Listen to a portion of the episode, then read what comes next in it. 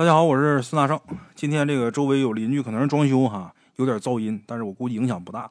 哎，今儿啊，给大伙说几个短片的真人秀吧。哎，先说一个发生在二零一八年的这么一个故事。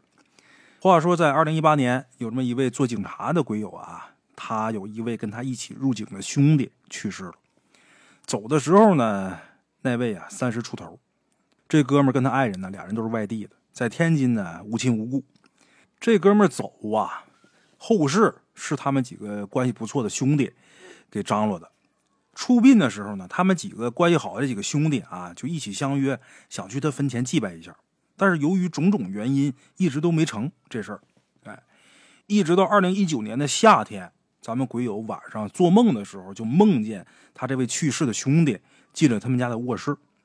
那个梦特别真实，他是眼看着他的兄弟走进来了。然后站在门口，没再往里走啊，站门口。当时咱们鬼友在梦里边也意识到他已经死了，他已经死了，不应该出现在这儿。然后咱们这位鬼友就问他说：“你怎么来了？你别吓着我媳妇孩子啊！”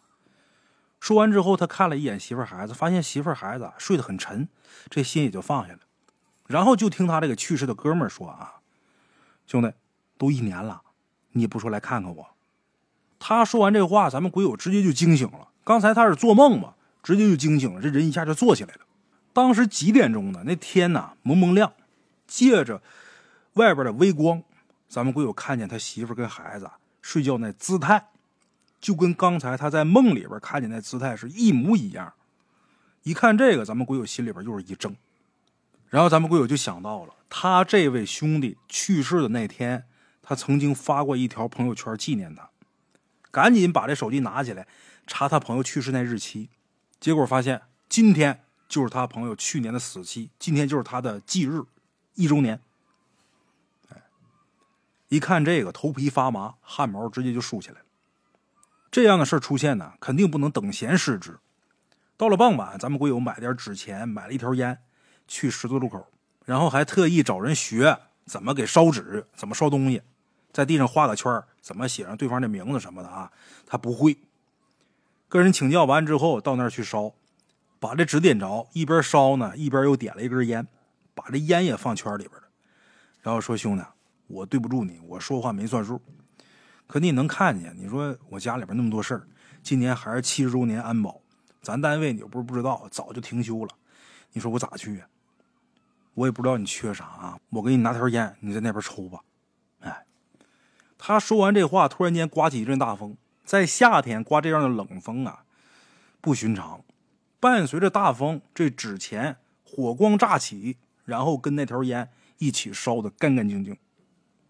哎，这是他这个同事，这兄弟去世一年之后，他碰见的这个奇怪的事儿。其实他这个兄弟出殡的时候也发生了一些灵异事件。他出殡头天晚上啊，咱们鬼友值班。凌晨就梦见他的兄弟在他耳边跟他说：“说都六点了，你还不起来？我今天出殡，你别去晚了，耽误事儿。”咱们鬼友迷迷糊糊说：“放心吧，我肯定不会迟到。”这一下把自己给说醒了，看了一下时间，真的是六点多，然后赶紧起来洗漱，正收拾着呢，来接班的同志啊进来了。他们单位啊正常是八点半交接班，因为咱们鬼友有事呢，就让他这个同事啊提前来了一会儿。约的是七点半交接，这会儿刚六点多一点儿他这个同事就来了。咱们鬼友就问他说：“你怎么这么早啊？没在家多歇一会儿？”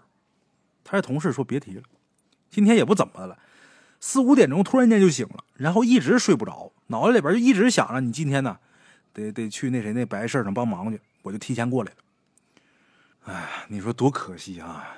多大岁数？小年轻的岁数。”咱们鬼友随口答应了，心里边一怔。哎，等他到了华明殡仪服务中心，他看见他几个兄弟都在。咱们鬼友就问了一下他们，结果所有头一天回家的人都梦见他了。聊到这的时候，几个人面面相觑，谁也不知道说什么。其实咱们鬼友啊，他本来是不太相信鬼神之说的，但是随着年龄越来越大，生活阅历不断丰富，他发现其实有很多事情啊。不能用常理来解释，就比如说，他刚参加工作的时候，有一次啊，去朝音寺附近去办事儿，他姥姥小的时候家就住在这寺庙旁边，正好他到这儿来办事儿嘛，于是呢就想过去看看。那时候朝音寺啊破破烂烂的，周围全是荒地，不像后面那建的特别好啊，三面观音像新立的，看着特别宏伟。以前不是。咱们会有在庙里边啊转了一圈，也没什么可看的。当时就感觉这心情啊特别烦躁，特别想离开，就想走。但是他跟别人约好了，人家过来接他，这会儿没到时间呢。溜达溜达，走出庙门，走到这观音像脚下，在这坐着待着等着。就正在这坐着的时候，突然间他就听见有人跟他说，就耳边有个声音跟他说：“说你快回去吧，你们家出事了。”这个声音呢，咱们鬼友听的不是很真切，也不是很确定是不是有人在跟他说的。可他抬起头一看，周围一个人都没有。耳边有这么声音，这心直蹦，赶紧站起身往外走，一边走一边打电话让同事别来接他了。结果就在他打车回去的路上，接着他妈打过来的电话，电话里边告诉他说他奶奶已经去世了，哎，他父亲他母亲已经在赶回老家的路上了。让咱们鬼友啊搭咱们鬼友他爸同事的车，赶紧去。这是一个事儿。后来咱们鬼友结婚之后，有那么一天晚上，他突然间做了一个梦，梦见他跟媳妇儿在新房楼下碰见他奶奶了。咱们鬼友就问呐：“您怎么来了？”老太太说：“啊，我就是想过来看看你呀。哎呀，这一路不好走啊，找了好长时间才找着。看见你们过得好，我就放心了。”哎老太太说完这句话，咱们鬼友马上就醒了，立时惊醒。醒了之后，心里边很难受。最后呢，咱们鬼友也没把这个梦告诉咱们鬼友他媳妇还有他爸妈。哎，因为说这个事儿啊，家里边不管是谁听说了，心里边都难受。哎，这是咱们这位做警察的鬼友，他给大伙提供的这些故事。接下来啊，咱们再给大家伙说另一位鬼友他自己经历过的一些事儿。咱们这位鬼友呢，他经历的这件事啊，在他记忆里边，是他人生当中第一次碰见灵异事件。哎，这件事啊，是出在他上高三的时候。高三的时候，为了腾出学习时间，他就让家里边在学校旁边租了一间房子，然后他自己住。这房子属于是那种典型的老破小，跟他们学校呢只隔着一个待拆迁的一个小区。如果从打这个拆迁小区中间穿过去，十分钟就能到学校。但是，一般咱们鬼友都会绕大路走。为什么绕远呢？因为呀，他可以跟住他附近的美女同学多走一会儿。哎，那么他那个美女同学为什么要绕路呢？他那个美女同学之所以绕路，主要是因为那个拆迁小区啊，有点阴森，拆到一半不知道什么原因停工了。哎，下了晚自习在里边走，确实是有点恐怖。都已经是拆迁拆一半了嘛，里边也没有电，看着黑木咕咚的啊，确实挺吓人的。咱们会有回忆啊，那个时候每次组织月考，为了腾考场，学生们呢都得把教室里的书全部拿走。高三学生复习的资料啊，普遍都特别多。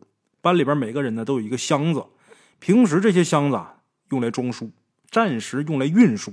哎，咱们会有记得有一次月考之前，时间大概是十二月份某天夜里边十点多，咱们会有下了自习以后啊，搬着那死沉死沉的书箱子。从打那个拆迁小区抄近路往回走，就这时候突然间眼前飘过一个黑色的东西，那个黑影的面积很大，而且呢有形有质，就那么不紧不慢的贴着咱们鬼友的脸前飘过去了。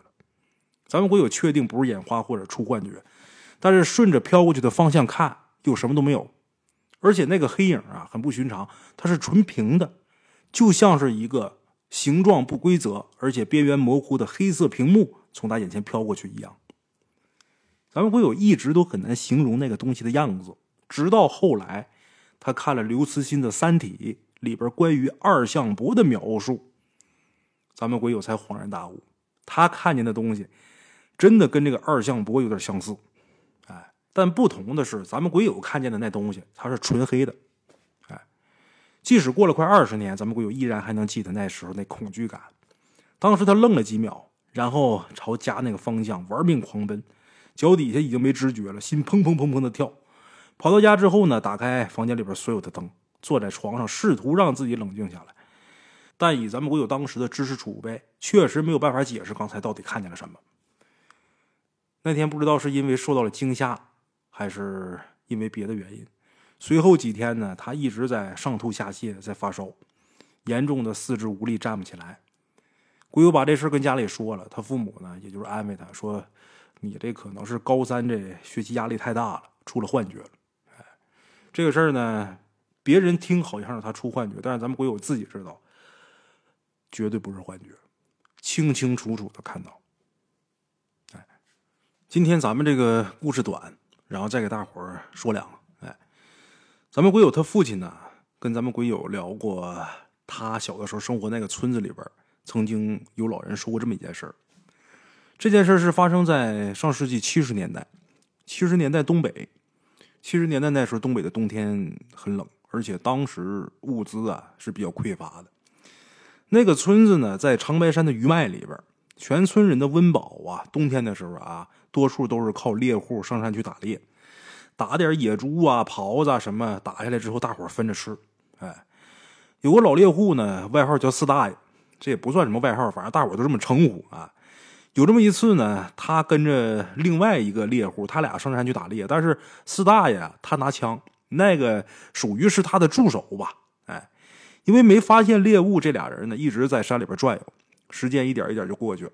最后天也黑了，猎物也没找着，他俩呢也已经进入到了大山深处了，而且那天呢刮烟雪，所以啊就迷路了。这时候四大爷就看半山腰那地方啊有那么一处小平房，里边亮着灯火，俩人急急忙忙赶过去想要借个宿。把门敲开之后，开门的是个老头，说明缘由之后啊，老头啊就安排他们俩人呢在屋里边住下了。这个房子一共是三间屋。左边这间呢，给他俩住；右边那屋啊，老头自己住。进到这个房子里之后呢，也没什么奇怪的，但是四大爷心里边就总觉着怪，也说不上来怎么回事他为什么觉着怪呢？因为他经常到山里边去打猎，他从来不知道这大山深处啊还有人家。哎，也总听说这山里边这些邪魔歪道多，心里边就不踏实。那天晚上呢，借这房子休息，但是他没敢睡觉。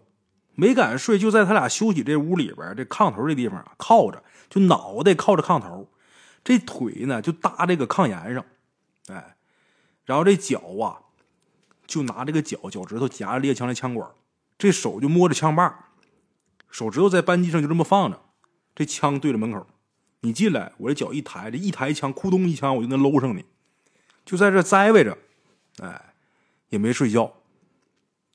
把灯熄了之后，过了能有多长时间呢？得有三个来小时。这时候他也犯困了，但是一直没敢睡，就强咬着牙不睡。正对门躺着嘛，突然间觉着有一股风，一个黑影就进来了。一股风把这门鼓开之后，一个黑影就飘进来了。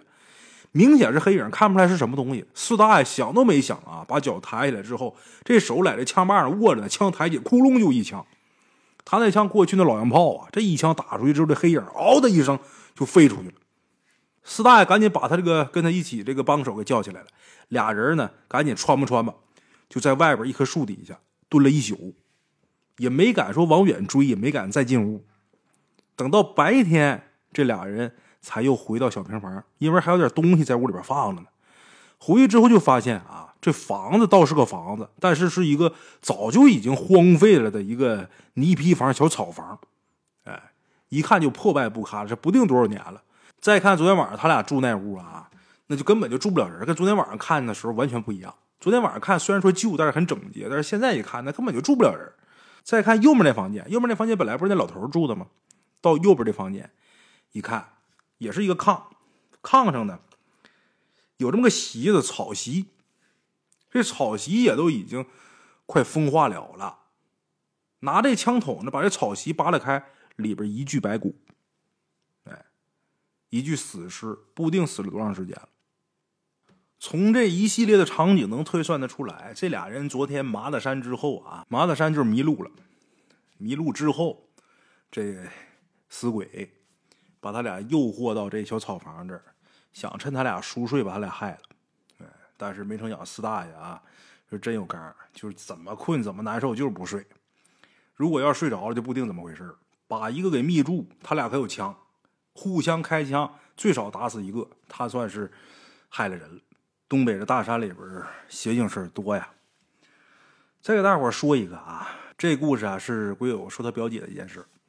他表姐刚上初中的时候啊，就被确诊为红斑狼疮。那时候咱们国友还小，也不明白这红斑狼疮到底什么病。哎，就记着他这表姐住了好长时间的院，出来之后呢，整个人呢胖了好几圈。长大之后，咱们国友才知道那是激素药的副作用。然后呢，他的表姐呀，之前成绩很好。因为这病也没上得了高中，直接就，呃，到外地一个中专去上学去了。那时候咱们鬼友也不明白为什么会这样。随后没多长时间呢，他表姐就频繁住院、出院、住院、出院。咱们鬼友以为会跟第一次住院一样，很快就能好起来，很快就不用再去医院了呗。结果咱们鬼友小学临毕业的某天晚上，那天晚上他妈呀去医院看他姐回来，手里边拿了几条薄毯子，然后嘱咐咱们鬼友说：“你自己在家呀，乖点啊。”然后他妈跟他爸就又去医院了，咱们鬼友当时以为他爸他妈是去陪夜的呗，也没当回事儿。当天晚上他就一个人在房间里边迷迷糊糊的睡觉，睡着睡着迷迷糊糊的就觉得床边站了个人，努力睁开眼睛一看，不是旁人是他表姐。当时不知道为什么就是特别困，虽然困但是明白。一看表姐出院了也高兴，但是起不来，太困了，就嘟囔了一句：“你出院了，表姐。”然后人就又睡过去了，结果第二天一早，鬼友他妈回来了，红着眼睛回来的。咱们鬼友没意识到发生什么事了，可能是他妈怕他害怕吧，然后也没跟他说。一直等到周末，咱们鬼友去他外婆家的时候，他外公突然间对咱们鬼友还有他妹妹啊，跟他俩说：“说你芳姐呀，走了。”咱们鬼友当时愣了，走了去哪儿了呀？他外公就是重复一句话：“走了，回不来了。”咱们鬼友后知后觉才反应过来，他妈为什么会红着眼睛，也后知后觉的知道，咱们鬼友他那表姐最后还回来看了他一眼。哎，咱们鬼友胆小，但是那天晚上他一点都没觉得害怕，即使后来他知道他姐姐那天晚上去世的，他也没害怕。哎，其实啊，这世间往往亲人离世才是最痛苦的吧。好了啊，我是孙大圣。咱今天这故事就给大伙儿说到这儿吧，咱们下期见。